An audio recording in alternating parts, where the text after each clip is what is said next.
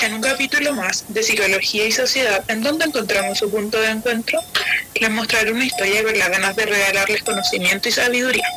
Érase una vez tres jóvenes, Carla, Catalina y Tamara, quienes estaban disfrutando de un picnic aesthetic cuando entonces vieron a dos personas a la distancia, quienes estaban hablando sobre algún tema que parecía bastante emocionante para ellos. Miren, chiquillas, ¿quiénes serán esas personas? Mm, no sé, pero vamos a preguntarle. Se ve que lo que están hablando es muy interesante.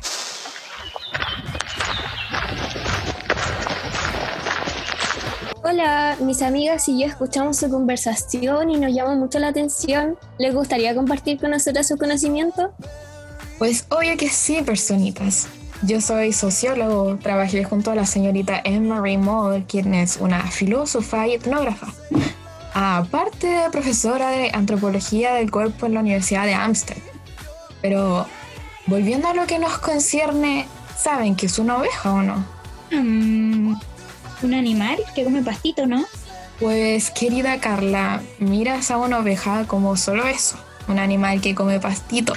Pero en nuestra teoría explicamos que en realidad es mucho más que eso. Es que aún no nos ha contado su teoría, pues, señor Lau. Oh, tienes razón, como tan tonto.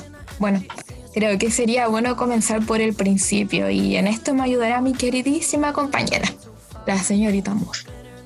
Bueno, con toda la introducción que hizo mi querido John Lau, creo que es importante explicar cuál, cuál es la teoría actor-red y varios de sus conceptos, obviamente.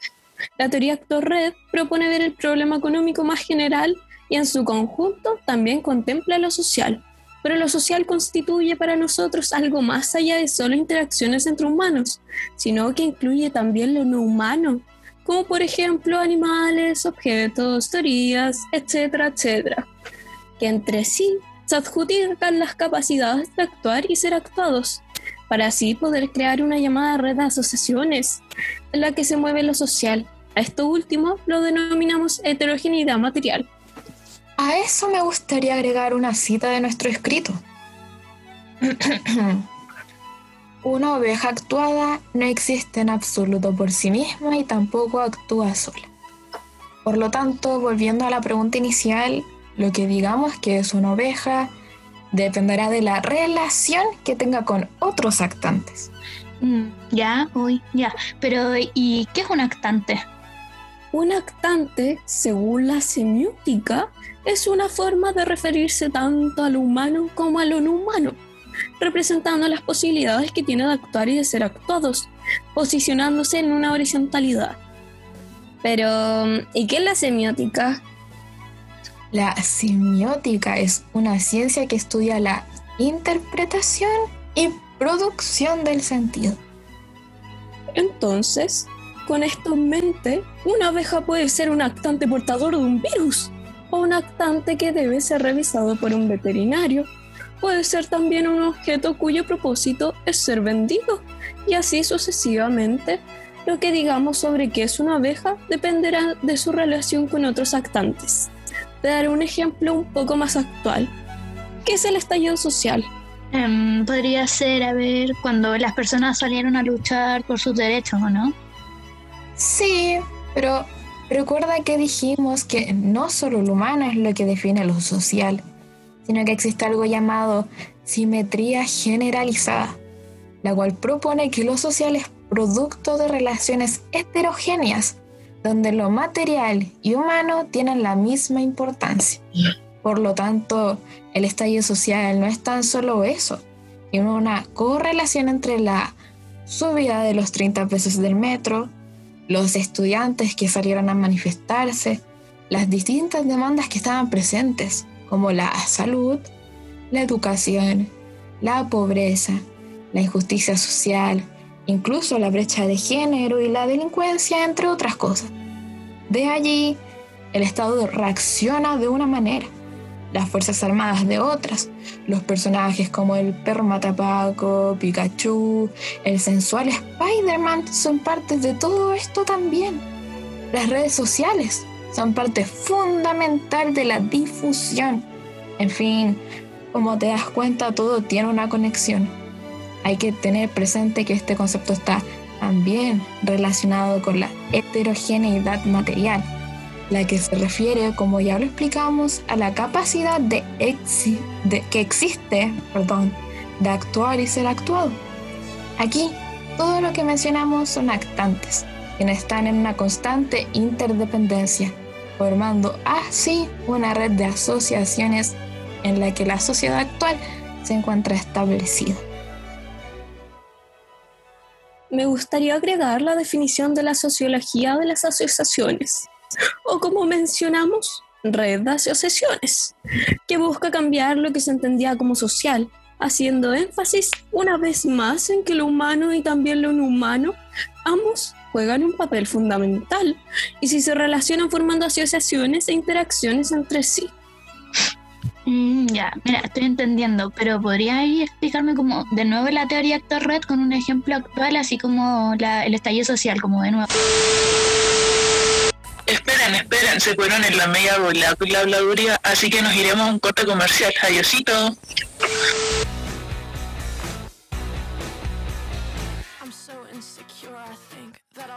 Before I drink. And I'm so caught up in the news Of who likes me and who hates you. And I'm so tired that I might Quit my job, start a new life. And they'd all be so disappointed Cause who am I if not exploited? And I'm so sick of 17 Where's my fucking teenage dream? If someone tells me one more time Enjoy your youth, I'm gonna cry ya, mira, estoy entendiendo, pero ¿podría explicarme como de nuevo la teoría actor red con un ejemplo actual, así como la, el estallido social, como de nuevo, para entenderlo bien? Claro, sigamos con el ejemplo del estallido social. Sí, creo que con eso nos quedaría mucho más claro. Todo, tanto los cuasi objetos como los cuasi sujetos, tienen un rol en lo social, y ese rol se define con lo que denominamos guion entonces la primera línea, que son personas, tiene tanta importancia como una molotov. Un lema, por ejemplo, hasta que la dignidad se haga costumbre, e incluso una canción como la de los prisioneros, el baile de los que sobran parece que se llama.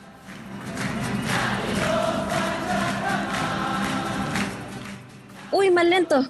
¿Qué es eso de cuasi objeto y eso del guion? No entendí.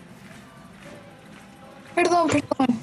Mira, cuasi objetos y cuasi sujetos son conceptos que propuso Michael Serre, es un tipejo, y son una especie de hibridez entre ser y no ser.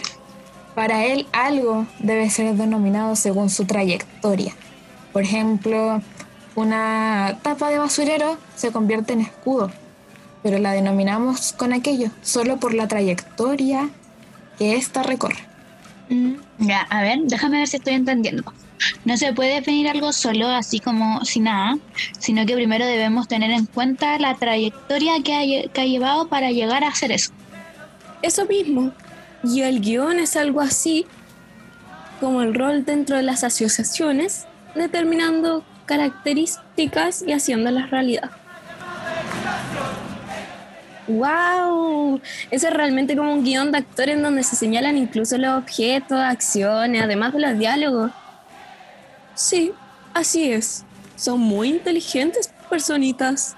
Y dentro del guion se encuentra el mediador, porque tal como dijiste, este media actos, delegaciones, acciones de forma neutra, obviamente, sin enfocarse solamente en lo humano ni tampoco solamente en lo no humano, sino en un todo también es importante que entiendas que cuando hablamos de acción nos referimos a aquello que está en medio y permite la conexión entre otros elementos.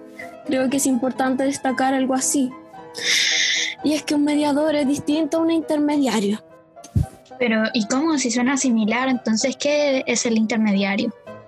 Uno podría pensar que son lo mismo, pero no es así.